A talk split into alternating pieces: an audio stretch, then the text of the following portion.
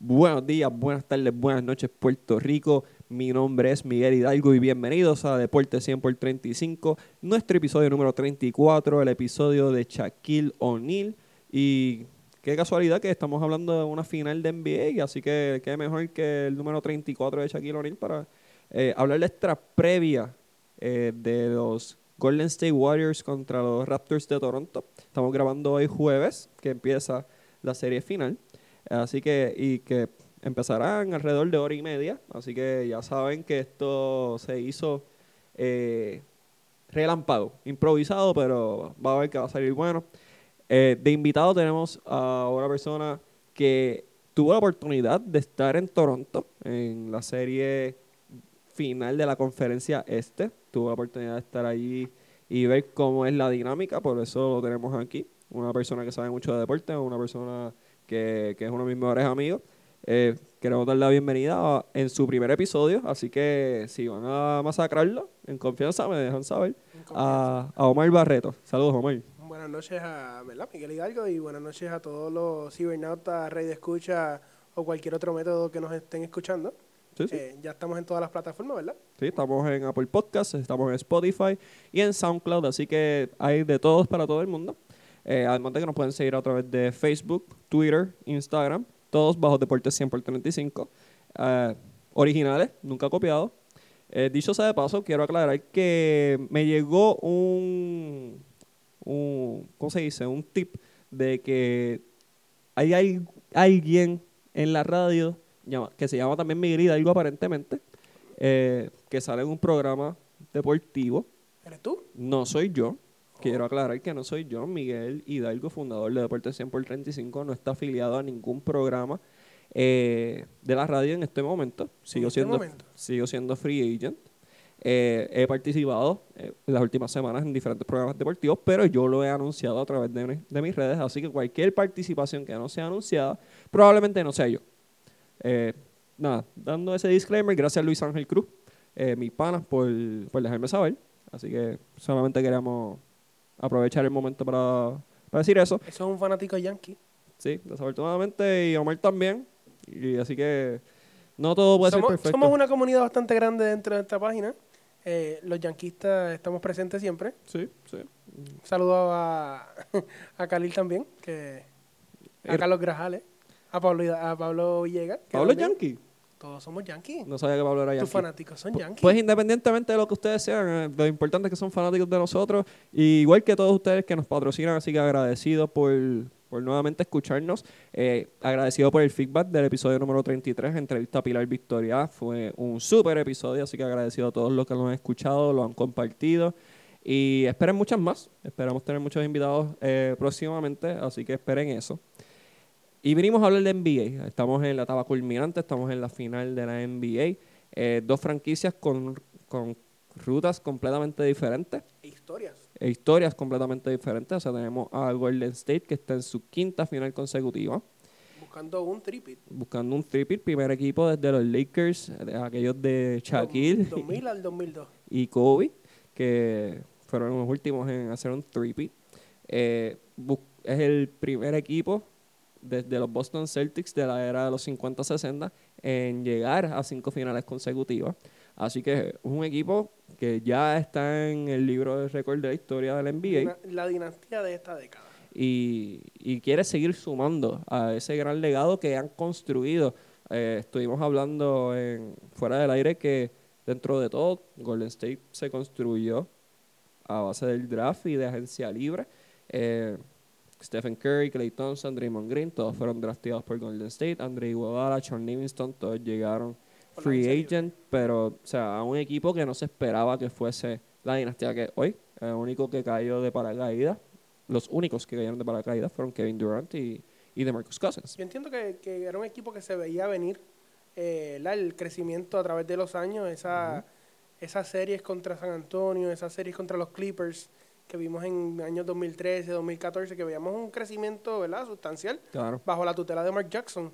Y cuando hicieron el cambio para eh, contratar a Steve Kerr, que mucha gente lo puso en duda. Eh, yo, fui uno. Eh, pudimos ver cómo el, el cambio pudieron llevar, dar ese salto a, a llegar a- al campeonato y a crear esta dinastía. Claro, claro. Y este equipo ya nuevamente se solidifica como la franquicia de la década y, y busca hacer historia. Eh, dando un, un recap de lo que ha sido la postemporada para Golden State, eh, derrotaron a los Clippers en seis partidos, que fue una serie muy sorprendente. Sorprendentemente reñida. Una serie donde esperábamos una barrida y pudimos ver unos Clippers que básicamente detrás de Lou Williams, que fue la, la, la figura clave, y Montel Harrell, Ujú. eh, pudieron ¿verdad? Robar, robarse dos partidos. Sí, Uno de ellos en Golden State. Sí, dieron, dieron ejemplo de que de cualquier malla sale un ratón y es un equipo extremadamente aguerrido, muy bien construido y tiene muchas posibilidades camino a la temporada que viene, tienen espacio en salarial, así que pueden lograr muchas cosas. Eh, fue una serie sorpresivamente reñida, creo que Sin es una estrella, ¿verdad? Los Clippers no cuentan con una estrella, ya que todos son role players, se pueden considerar. Gal- Galinari no es un- una estrella, Lou Williams no es una, no es una estrella por el sexto hombre que es su rol, Claro, pero, pero pudimos ver cómo su, ¿verdad? Su, su juego en equipo y pudieron mover el balón y contra un equipo que, que es excelente moviendo el balón, como lo que es Golden State, que yo entiendo que los mejores dos equipos en la NBA moviendo el balón lo eran Golden State y los Denver Nuggets. definitivamente. Eh, después de eso, tuvieron eh, el enfrentamiento ante los Houston Rockets, revancha de, de los Conference Finals del año pasado. Y el anterior. Y todos pensaban que iba a ser eh, una serie reñida. Yo en el live de On Fire Sports, eh, saludo a Peter Ortiz, eh, dije que, que Houston iba a ganar, en siete, pero que iban a ganar. Eh, ganaron también en seis partidos. Eh, Stephen Curry ahí fue que explotó y empezó este rally que lleva, donde ha dominado la postemporada. Y fue una serie que fue bien underwhelming dentro de todo, fue después del cuarto partido. Sí, eh, definitivamente los Houston Rockets eh, son de esos equipos que, que cuando empieza la temporada y es o campeonato o es un fracaso el año, ¿verdad? Eh, yo entiendo que hay cuatro o cinco equipos en la NBA que se pueden considerar en ese, en ese, Ese nivel. rango. Golden State siendo uno, Boston siendo otro, Toronto.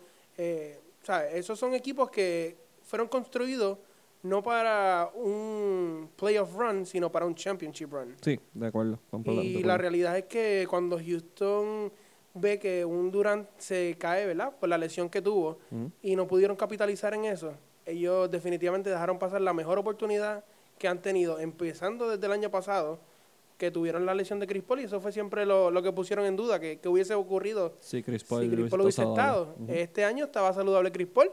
Kevin Durant fue quien se lastimó, que hasta ese momento había sido el mejor jugador en la postemporada por Golden State, promediando alrededor de 34.2 puntos por juego. Y la realidad es que cuando vemos esa, ese resurgir de los Golden State Warriors, que ganaron 72 juegos, pudimos ver cómo este equipo es dominante por encima de todos los equipos de la NBA. Claro, claro. Y nada, dentro de eso que mencionaste, pues Golden State capitalizó, aprovechó. Stephen Curry tuvo eso, de esos partidos que uno dice, pues no lo ha tenido desde hace tiempo, pero es que lo tiene, nada más que nada más tiene tanta gente y tanta ayuda que se puede perder. Pero Stephen Curry ha sido el jugador dominante, o sea, es un dos veces jugador más valioso de la NBA con toda la razón. Así que se ha ido creciendo y continuó el rally en los Conference Finals donde barrieron a, los a los Blazers que venían de Portland venía en una racha dos series de dos series espectaculares. Sí, contra Oklahoma y contra y los entiendo que contra unos Denver Nuggets que estaban favoritos en contra de ellos, porque para mí, Denver era un equipo superior a ellos, con figuras como Jokic, Paul Millsap no. y Jamal Murray. Eran, ahora mismo Portland no contaba con Nurkic, Que era su centro estelar. Ellos estaban jugando con su backup, que Sí. era Enes Kanter. Y Myers, y Myers Leonard y todo eso. Y ellos se, se crecieron ante la situación. Concuerdo, concuerdo. Yo, yo tenía Portland ganando la serie porque consideraba que el backcourt de CJ McCollum y, y Damian Lillard era superior por mucho al de, al de Denver, que fue lo que ocurrió. CJ McCollum fue el que ganó ese séptimo partido. Eh, esperaba un poco más de batalla. Estuvieron ganando dos partidos de los Conference Finals por 15 puntos o más. Pero Golden State es un equipo ya veterano, es un equipo probado. eh, de tres puntistas que con cuatro canastos pueden hacerte un rally de 12 puntos en, en menos nada. Y Portland le dio la batalla a Golden State. La realidad es que vimos una serie donde en tres de los cuatro juegos, Portland tuvo una ventaja de doble dígito que las dejaron perder. Así que eh, Golden- y Stephen Curry, o sea, estuvo inconsciente, tuvo 36.5 puntos por juego, tirando 42% de 3 puntos, 8.3 rebotes y 7.3 asistencias en los Conference Finals. Cuatro juegos corridos con 35 puntos o más, o sea, ahora puede ver. O sea, Sí, ya Ahora es el hombre biónico. ha sido documentado que ahora puede ver, o sea, él metía el balón sin poder ver el canasto, ahora lo ve a pura perfección, así que no, no debe sorprender para nadie, pero eh, ha demostrado nuevamente la calidad de jugador de MVP que él es y que es capaz de ser eh, en una ofensiva que es mucho más fluida porque la realidad es que Kevin Durant es, un, es el anotador más prodigioso que tiene el NBA ahora mismo, es un jugador que en isolation es imparable eh, y hay que jugar a través de él, es la realidad. Y claro está, acabo de mencionar que ahora Stephen Curry tiene bragging rights en la casa, ya que le ganó la serie a Seth Curry.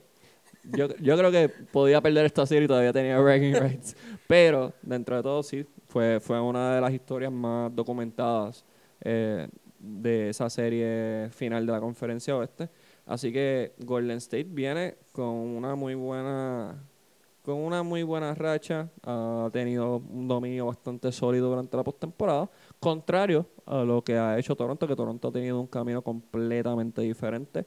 Eh, derrotaron a Orlando en cinco partidos, eso sí se esperaba. eh, Sí, no- empezaron un poquito lento la postemporada, perdiendo el primer partido, pero se repusieron y obviamente hicieron lo que tenían que hacer, que era dominar a Orlando, un equipo inferior a ellos. Claro, claro. Después se encuentran a Filadelfia, que para muchos pues se esperaba una serie competitiva. Yo no era uno de esos muchos. Yo, Yo sí. pensé que Filadelfia eh, es un equipo overrated, que lo es. Eh, un equipo, Es un equipo, es un equipo mal construido. difícil, vamos a ponerlo de esa manera. Es un, es un equipo complicado ya que tiene unas figuras controversiales eh, y unos jugadores que obviamente uno diría en papel no encajan uno con el otro. Sí, es un equipo mal construido. Tienes un Ben Simmons que no mete un poco el mal. No Eh, se atreve a tirar. Tiene un, un Jimmy Butler que sí es un jugador muy muy bueno. Tiene, Pero ha tenido tiene- problemas tiene- históricamente. sí, tiene los pantalones bien puestos, pero es un jugador mal criado, un jugador que no encaja bien en el rol de equipo. Y menos en el rol que lo tenían, que no era de jugador No es uno. estelar, no O sea, el estelar del equipo. Eh, Joel Embiid, que está batallando lastimadoras en la rodilla, eh, aparte de que nunca, o sea, su inmadurez se nota en ciertos momentos de la cancha, o sea, Joel Embiid no es el mejor líder del mundo. Y Tobias Harris, que lleva a mitad de temporada, no es un tirador, o sea, promedio alrededor de 38 a 40% de tres puntos, pero no es un tirador innato como lo es Clay Thompson, como lo es Stephen Eh, Curry. eh, eh, yo diría que es un joseador, es más bien en la cancha que busca su tiro, a, ¿verdad? a conveniencia. Y, Conveniencia. Pero, o sea, no es un equipo bien construido, entonces Toronto se tiene que ir al máximo y tiene que eh, depender de uno de los canastazos más grandes, el- el primero en la historia en un juego 7. que fue ese canasto de Kawhi Leonard, que fue en el baseline, eh, rebotó cuatro veces en, en el aro. Y Este año, este año hemos visto dos, dos canastazos que van para la historia. Sí, El de Damian Lillard por encima de Paul George para acabar la serie. sí, Y el de Kawhi Leonard por encima de Joel Embiid para acabar esa serie en Toronto. exactamente. En Toronto, porque es lo más impresionante, en su propia cancha. Sí, claro. No, por eso fue que la aceptó, porque eso fue un shooter, un home court bounce. Alguien movió el aro, fue. Sí, eso fue un home court bounce. No, no te- eso en Filadelfia no pasa. Te, te lo aseguro. Y nada, Toronto continúa ese momentum y se enfrenta a Milwaukee que fue el mejor equipo de, de la conferencia este. Eh, 60 te- victorias. teniendo a- probablemente el jugador más valioso de esta temporada, que es Giannis Antetokounmpo. quizá del año. Sí, pero Mike Budenholzer también, que tuvo una excelente temporada. Eh, empiezan abajo 2-0 esa, esa serie y re- recuperan. Los dos primeros partidos fueron en, En en Milwaukee, Milwaukee Y el tercer juego fue en Toronto. que Omar estuvo y vamos a hablar de eso ahora. Toronto no, te, no merecía ganar ese tercer partido. Hizo todo lo posible para perder el partido, pero Milwaukee no capitalizó. Y ahí fue que empezó la decaída de Milwaukee para el año que viene. Tenemos a Omar aquí. Omar estuvo en el Scotiabank Arena, ¿qué se llama? Scotiabank Arena. en Toronto, Canadá. Eh, Omar, ¿cómo fue esa experiencia de estar en una, uno, en una final de conferencia este? Dos, eh, dos franquicias que no son potencias dentro de- del baloncesto. Eh, bueno, Milwaukee no ha sido potencia desde los Desde años los de... años 70. sí, desde desde Jabbar y Oscar Robertson. Así Era que, Lou Alcindor aquel entonces. exacto.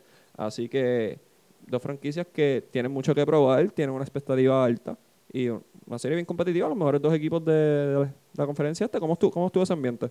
Bueno, yo era mi primer juego de NBA este, y escogí tremendo juego para ir. Definitivamente. Porque el ambiente de playoffs se sentía. Definitivamente el home court advantage es algo que se siente y mucho más en los playoffs. Cuando uno entra por la, ¿verdad? por la puerta y uno ve una arena que aguanta casi 20.000 personas, todos fanáticos gritando, el, el ambiente y la carga se siente. Y yo entiendo que Milwaukee también lo sintió, porque definitivamente fue algo que, un factor determinante en ese juego. Eh, vimos que yo personalmente vi cómo Toronto doblaba a Giannis Antetokounmpo en todas las posesiones, lo sacaban de su ritmo, ¿verdad? Normal, cosa que no estaba ocurriendo en Milwaukee. Ellos en Milwaukee decidieron solamente cubrirlo, un, ¿verdad? una defensa sencilla. Eh, ellos hicieron los ajustes cuando llegaron a Toronto, cosa que se le aplaude al dirigente Nick Nurse, que ha sido un dirigente excelente de, de reemplazo del año anterior, que fue una, un cambio pues, cuestionable que sustituyeron a Dwayne Casey. Cuestionaron, eh, cambiaron al dirigente del año, Dwayne Casey. Y la realidad es que les le ha funcionado de maravilla, tanto eso como la firma de Kawhi Leonard. Definitivamente. Sustituyendo a DeMar DeRozan, que era el jugador estrella en ese momento, surge el cambio, llega Kawhi. Eh, aparte de que hicieron unas buenas adiciones, Marc Gasol llegó a mitad de, temporada, eh, Pascal Siakam, favorito ah. a Most Improved. Eh, Toronto hizo muchos movimientos para poder llegar a este, a este momento. Eh, háblame de energía, del ruido. Obviamente algo que se pierde es que uno está hablando... Eso es algo que no se ve en televisión, eso es algo que no se puede apreciar como fanático, aunque tú digas, yo veo todos los juegos de mi equipo local, eso es algo que no se puede apreciar a menos que tú no estés allí y lo vivas. Y lo difícil que es dirigir así. Y no, lo difícil que es jugar así, porque obviamente tú tienes que estarte comunicando y tú veías, ¿cuándo te has visto a Giannis Antetokounmpo meter 12 puntos en un juego que haya tirado más de 10 tiros? Eso es algo, pues obviamente la comunicación, cuando lo doblan, él tiene que hacer los ajustes. Si tú le gritas, no te escucha, pues la realidad es que cuando venimos a ver, Toronto hizo los ajustes necesarios que tenía que hacer como equipo local. Que eso es lo que estamos esperando que hagan para la noche de hoy. Claro, claro. Y Kawhi Leonard fue, fue vital en, en el comeback. Obviamente era el primer arma ofensiva, pero también decidió tomar el protagonismo defensivo, guardió a Kawhi, creo, a, Giannis y creo que nadie puede hacerlo mejor. No, definitivamente. Estadísticamente lo, lo bajó a tirar a un 33% del campo. O sea, que eso, y eso es negocio para un jugador como Giannis, que es un jugador que se ha, se ha identificado, se ha documentado que no es un jugador que pueda jugar a, mitad y larga distancia, que pueda tirar un 33%, que no pueda llegar a la pintura, es algo, eh, algo difícil de hacer, eh, fácil de, planificar, pero difícil de implementar. Así que eh, Toronto ha tenido una ruta bien difícil para poder llegar a esto, su primera final en su historia.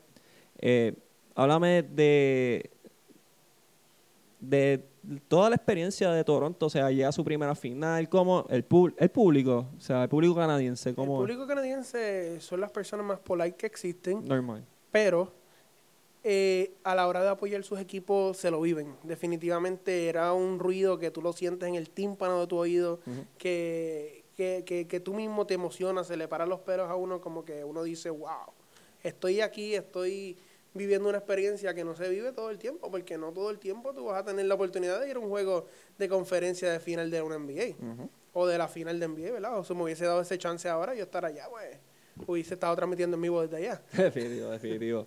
Eh, Omar fue el que sacó el video de, de del partido entre Toronto y Milwaukee allí en, en nuestro Instagram. Si quieren ir y, verlo, pues se fue Omar. Eh, el Jurassic Park Jurassic Park es, eso es otra cosa, eso es fanáticos ruidosos en las calles de Canadá. Qué frío de por sí. Y la gente se, se, apiña allí y es algo de otro mundo. Realmente cuando vemos a eso por televisión, que ¿verdad? Parece, parece que la gente está en la calle de lo más tranquilo allí. No, no, eso es como dice la palabra, un Jurassic Park, eso es un parque jurásico estilo de dinosaurios allí. la gente se vuelve loca, literal. Toronto llega a su primera final en su historia, algo que me hubiese gustado que pasara con Vince Carter, no pasó. Pero eh, llega a su primera final. Irónicamente, el tiro de Vince Carter Contra. Filadelfia fue el mismo tiro que cogió Kawhi Leonard. De una esquina diferente. De una esquina diferente, pero, Sí, pero pero- en el mismo escenario, en un juego 7, el mismo escenario. Que quizá hubiésemos estado diciendo que por segunda vez en la historia. Yo creo que, que lo, lo mejor sería que Vince regresara a Toronto por, una- por la última temporada. Último juego, un contrato de 10 días. Yo lo sí, sí. Digo, él, él va a firmar. Ya dijo que iba a firmar, así que yo espero que firme con Toronto. Si no, pues igual ya yo dije que yo voy a estar ahí cuando Vince juegue en Toronto su último partido. No sé cómo lo voy a hacer, pero, lo Pero, voy a hacer. pero vamos. Sí, vamos full. Dos franquicias completamente diferentes, dos franquicias con nortes completamente diferentes. Eh, dando detalles de, de Golden State, pues Golden State tiene marca de seguidos en la carretera. Eh, Golden State es la primera final que no se enfrenta a los Cleveland Cavaliers y a LeBron James. Así que esto es terreno nuevo para ellos. Eh, Golden State ha ganado por lo menos un juego en la carretera en las últimas 22 series que han jugado. ¿Y por qué yo estoy enfatizando tanto el jugar en, el ganar en la carretera? Porque la ventaja de cancha local la tiene Toronto, Y el juego de hoy comienza en Toronto, en Toronto. que es un juego sumamente vital para los Toronto Raptors. Sí, Toronto tiene que ganar hoy. No pueden darse el lujo de, de irse 2-0 abajo a Oracle. O sea, puede, si dividen, that's fine. Pero eso es lo que quiere Golden State. Golden State quiere robarse uno. Si se roban los dos, pues, En va- mi opinión, si se roba los dos, se acabó la serie. se acabó la serie, sí. No, no, Toronto no puede darse ese lujo. Eh, Toronto, por lo menos, tiene marca de 8 y 2 en Toronto, así que ha de- defendido bien su cancha local. Eh, tienen marca de 9 y 1 cuando están ganando por doble dígitos en algún momento del partido. Cosa que fue, que puede ser factor, ¿verdad? Ya que Golden State tiende a empezar los juegos un poco lentos y, y aprietan, en, eh, ¿verdad? aprietan los motores en el tercer quarter. Sí. Ya que en esta dinastía ha sido uno de los factores que casi siempre han enfatizado, que, que Golden State hace su a- avance ofensivo en el tercer quarter. Ujú. Y Golden State viene de un descanso de casi una semana. Eso para tiradores como Stephen Curry y Clay Thompson puede interrumpir su ritmo. Eh, va a un coliseo que está bien, lo pueden meter donde sea, pero igual es un ajuste que ellos tienen que hacer ya un- una semana sin in-game feel. O sea que no es lo mismo jugar en una práctica que jugar en un partido y más de esta naturaleza. Eh, hay que ver cómo empieza Golden State. Golden State no puede darse el lujo de empezar muy flat, porque a la que empiecen lento, eh, le estás dando esperanza y le estás dando energía, le están dando gasolina a Toronto, que es lo que necesitan, porque ellos necesitan ese imperativo. Eh, diría que si Toronto no gana hoy, ya la serie se acabó. Pero Toronto tiene que ganar hoy. Toronto tiene que ganar hoy, tiene que defender su cancha local. Y lo ha hecho bien a través de la postemporada, pero eh, no, no se han enfrentado a un equipo como Golden State. No, claro, no. Yo diría que la talla de Milwaukee no es para nada lo que fue, lo que es la talla de Golden State. es- son dos mundos aparte. Y Toronto debe aprovechar la que Kevin Durant no va a participar hoy. Sigue que- Y ahí, y ahí viene mi pregunta. Eh. Ellos deben aprovechar que Kevin Durant no va a jugar. Pero este Golden State que hemos visto en los pasados cinco juegos, Ujú. ¿le hace falta a Kevin Durant? No les hace falta, pero tener a Kevin Durant nunca es malo. O sea, siempre es un, es un activo tener al, al anotador más prodigioso que tiene la NBA y para algunos el mejor jugador que tiene la NBA en estos momentos. Nunca es malo tenerlo. Pero sí se ve una libertad ofensiva eh, que no se ve hace unos cuantos años atrás porque obviamente Kevin Durant va a jalar el juego para él y con mucha razón porque él puede encestar cualquier tiro en cualquier momento en cualquier lado de la cancha. Pero eso, eso, es un, eso es una navaja de doble filo, se puede decir. Porque entonces le quita el ritmo ofensivo que hemos visto en estos pasados juegos de Stephen Curry y Clay Thompson. Pero sin embargo llevan dos campeonatos corridos. O sea, eh, en realidad es eh, como un side effect. ¿Qué mal me hace menos daño? Ninguno de los dos en realidad te está haciendo mucho daño. Eh, pero sí, se va a ver una fluidez ofensiva mm, más notable. Lo que sí es que pues cae más sobre los hombros de Stephen Curry y Clay Thompson, que obviamente tienen la capacidad de hacerlo. Stephen Curry es un dos veces MVP. Y está buscando su primer Finals MVP, dicho sea de paso. Clay Thompson está molesto de que no fue elegido a, a ninguno de los All NBA Teams, que le costó alrededor de 30 millones de dólares en una extensión de contrato. Clay Thompson es mi dark horse para ser el MVP de la final. Sí, y, y tiene toda la capacidad para hacerlo. Es un anotador prodigioso, pueden sentarlo donde sea. Hemos visto que ha- o sea, es un jugador que ha tenido 70 puntos antes. O sea, es un jugador que sabemos que puede meter el balón y puede ser el factor determinante en la serie. Es la realidad. Draymond Green está teniendo un- una postemporada excelente, casi promediando un triple double. No lo está promediando, pero está ahí a dos rebotes y dos asistencias de hacerlo. Eh, ya dijo que vio cómo estaba jugando, que estaba flopeando mucho, estaba llorando mucho y ha hecho un, cambio.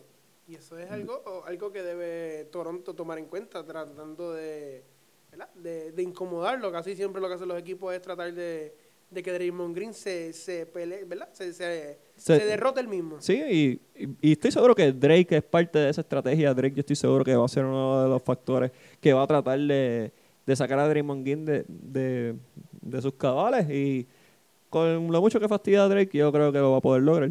Draymond Green yo creo que es un poquito más inteligente que eso. Él va a saber que Eh. esa estrategia viene. Y él yo creo que él, él habló sobre eso y dijo que, Que está Eh, preparado. que está preparado. Cuando ya tú pre- te preparas mentalmente, ya tú ya, ya el otro, ya el oponente tiene la mitad de la batalla ganada porque ya, ya está en tu mente. Sí, definitivamente, definitivamente.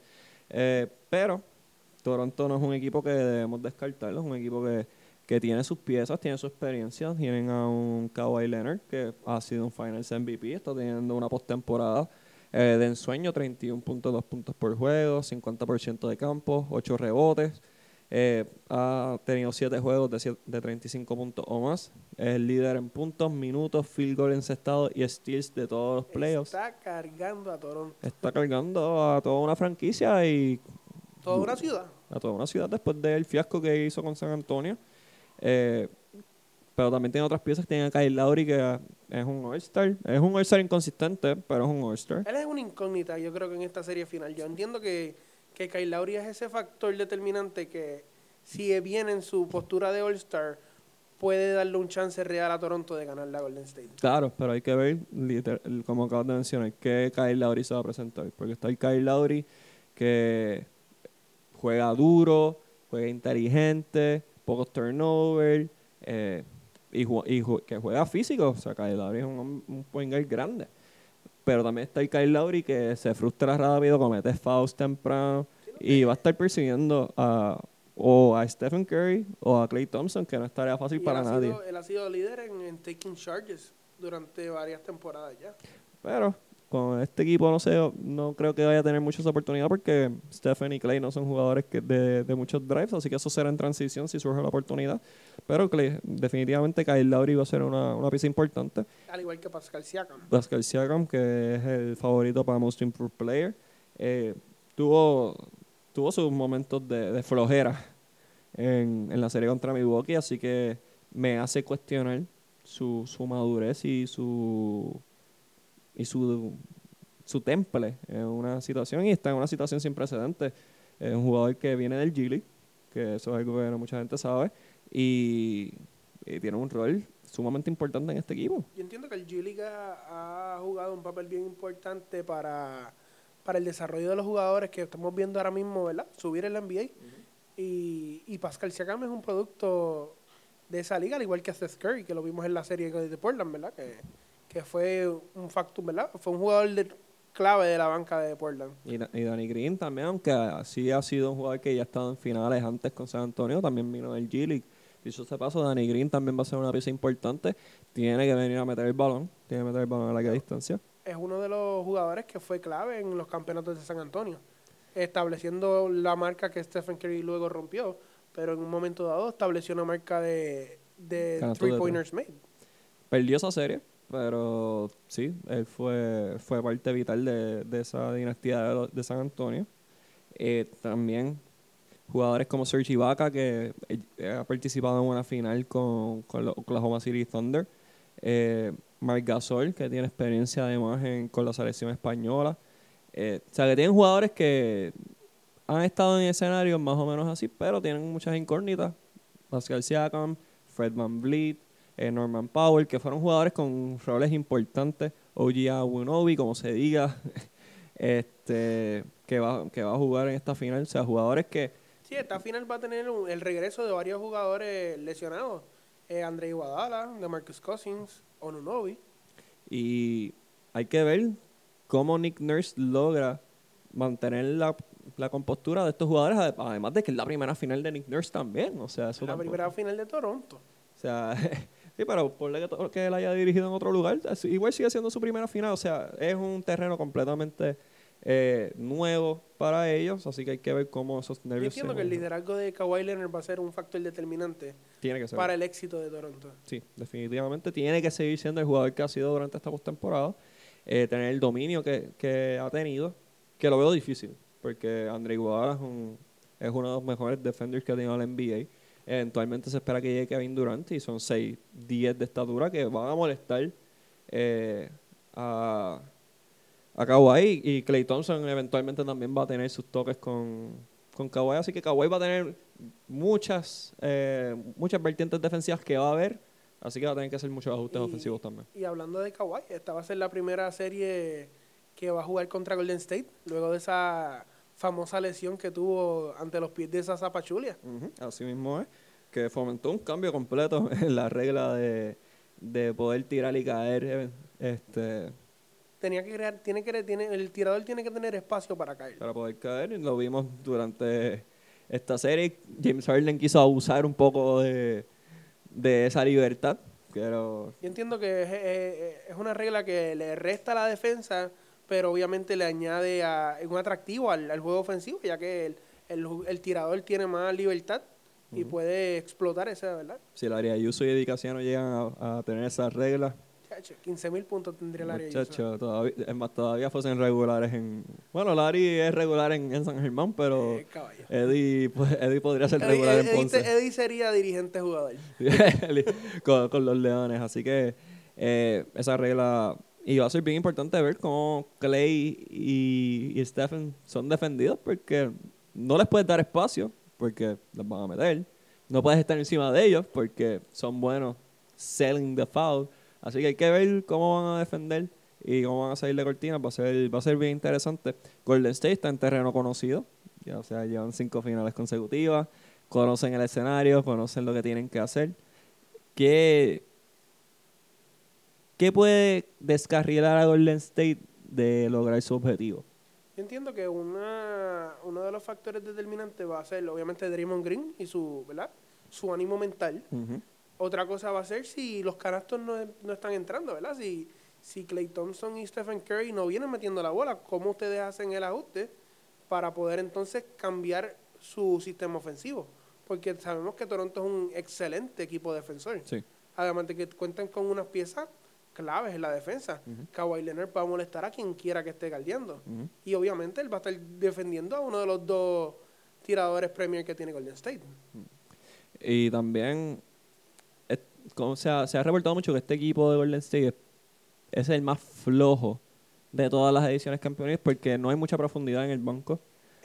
Eso fue un factor que se habló mucho y yo entiendo que en la serie de Houston lo vimos que quizás era un, un mito, no tan real, porque en ese último juego de Houston, eh, Steve Kerr usó una rotación de casi 11 hombres.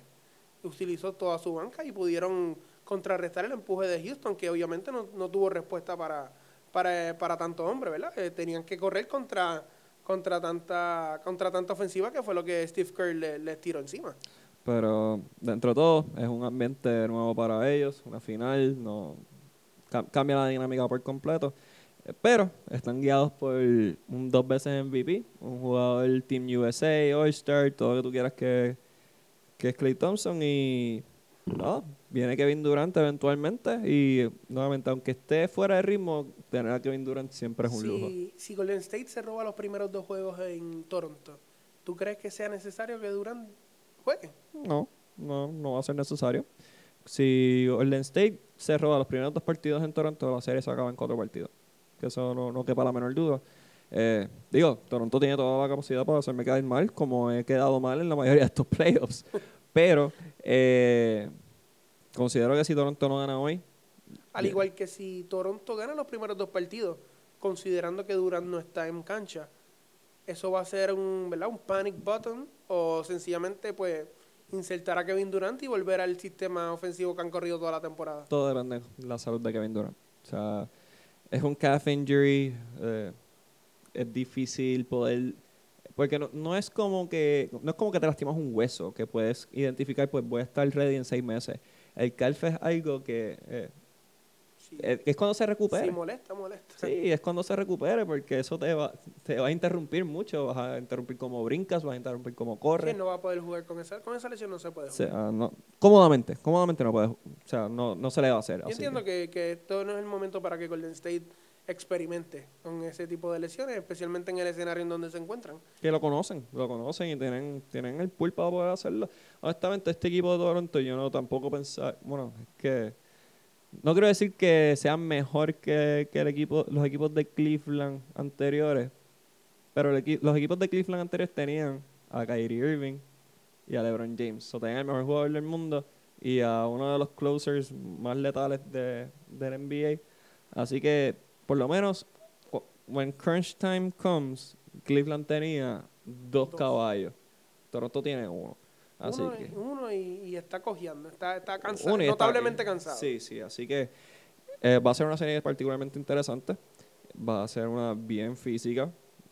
Considera ser bien física, aparte de Toronto. Toronto tiene que ser físico y tiene el Tiene que incomodar a los tiradores, definitivamente es algo que, que tiene que estar en, el, en la pizarra escrita. Sí, definitivamente. Y, y ver, ver cómo Kyle Lowry puede cambiar el juego. Kyle Lowry para mí es el factor X de, de Toronto. Stephen Curry va a ser el factor X de, de Golden State.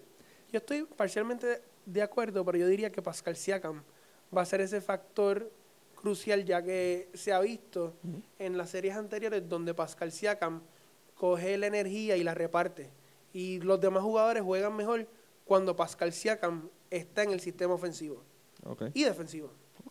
Pues nada, vamos a ver quién gana hoy. En mi opinión, Golden State gana en cuatro juegos. Ok. Eh, yo voy a aventurarme. Me he aventurado en todos los positions. Llevo, y la llevo. Creo que debo estar como en 60, 60-40 de pegarlas mal. Tu, tu bracket está bastante chavado. Fíjate, no pegué, pegué Portland contra Oklahoma City, este, pegué Toronto sobre Milwaukee, sé que por lo menos iba bien, iba bien. Hay en cosas básicas como confiar en Kyrie Irving con, con mis Boston Celtics. Eso, eso fue- Sí. Danny Ainge hizo lo mismo. Ese fue mi error, ese fue mi error, pero está bien. Eh, considero Toronto gana hoy. Considero que una semana libre puede afectar a, a Golden State. Ahora viene y me- empiezan con 10 triples cada uno en la primera mitad, con mi suerte. Pero independientemente, eh, creo que Toronto gana hoy, pero la serie la va a ganar Golden State en cinco partidos. Eh, considero que la experiencia, el factor de que tienen dos jugadores All-Star grandes que están acostumbrados a este escenario con la posibilidad de que sea un tercero. Va a ser demasiado. Y André Godala llega fresco. O sea, viene un lastimador, pero llega fresco y es lo que vienes a defender. Tú no necesitas que André Godala meta 15 Aunque, puntos. aunque es un jugador que, que cuando se le pide puede anotar el balón. Claro, claro. Pero su rol va a ser eh, puramente defender a Kawhi vi- lo Leonard. vimos en la serie de Houston, Sí, donde Andrew Iguodala, eh, cuando estaban cubriendo a Curry y a Thompson, Iguodala puede meter el triple, puede penetrar. Todavía le queda un poco en esas piernas que puede hacer algún donqueo impresionante. claro, claro. Pero su rol va a ser definido, va a ser defender a Kawhi. Kawhi va a haber muchas posturas defensivas con... Va a ver a Clay, va a ver a Dream, probablemente va a Draymond en algún momento. Si Durant llega, va a ver a Durant. Yo entiendo que Clay Thompson va a ser la persona más indicada para guardiar a Kawhi Leonard, ya que, en mi opinión, es un- el mejor defensor de perímetro que ellos tienen. Porque ya Iguodala está un poquitito viejo. Eh, no, no es que lo demuestre, pero yo entiendo que Clay tiene un poquito de piernas, más piernas para, para guardiar a, a Kawhi Leonard y estatura, y obviamente lo va a incomodar. Y que él esté viendo distintas posturas defensivas, tanto de Iguodala como de Clay como de Draymond Green, puede que lo, lo saquen de, de ritmo. Yo no me arriesga- yo no me arriesgaría a, a tirar a, a Clay por la simple y sencilla razón de que Kawhi ha demostrado que es un buen jugador creando contacto y yendo a la línea del tiro libre y no puedes tener a Clay Thompson en problemas de falta. Eh, preferiblemente no tenerlo Pero así. en una final ya vimos que eh, Kerr no, no titubió en poner a, a Clay Thompson a guardiar a Kyrie Irving, que es un jugador que también claramente sabe sacar ¿verdad? las faltas a cualquier jugador y, y lo defendió su- sumamente bien. Pues estaba Kevin Durant. Sí, Así que pero Kevin Durant está guardiando a LeBron. Está bien. Y, y Stephen Curry. ¿qué? Estaba, estaba paseando por la cancha. Sí, o sea, básicamente. o sea que, o sea, eh, un, un ataque de tres, eh, obviamente superior a un ataque de dos. Así que hay que ver la- cómo, cómo funciona, hay que ver cómo se desarrolla la serie. Tengo Golden State ganando en cinco partidos. Stephen Curry gana su primer MVP Yo de también final. Estoy de acuerdo. Ah. Aunque mi Dark Horse es Clay Thompson. Sí, Clay Thompson está molesto por no ser un All NBA Team, Quizá le dan un bono por ganar el Finals MVP. maybe. Así que, no, ya tienen nuestras predicciones. Esto ha sido un super episodio. Omar, este, te felicito por aventurarte y, y grabar este episodio conmigo. Pueden seguirnos a través de Deportes 100 por 35 en todas nuestras redes, Facebook, Twitter, Instagram. Eh, pueden escucharnos por Apple Podcast, pueden escucharnos por SoundCloud, pueden escucharnos por Spotify. Y me pueden seguir a mí en Miguel HR3. Así que, Corillo, nos vemos la semana que viene. Vamos a hablar de, de Correa. Y Omar quiere darle un último, un último mensaje a su público. No, quiero agradecerle ¿verdad? la oportunidad a Miguel Hidalgo que, Gracias. que por mucho tiempo lo he estado ayudando y me dio hoy la oportunidad de poder expresarme, ¿verdad? De, de por qué Bernie Williams es un Hall of Famer. No, no. Eh, Y con eso cerramos el episodio de hoy. Así que muchas gracias. Eh, nuevamente, nos vemos la semana que viene. Vamos a hablar de la lastimadora Correa, Mónica Puy. Nos vemos, Corillo. Bye.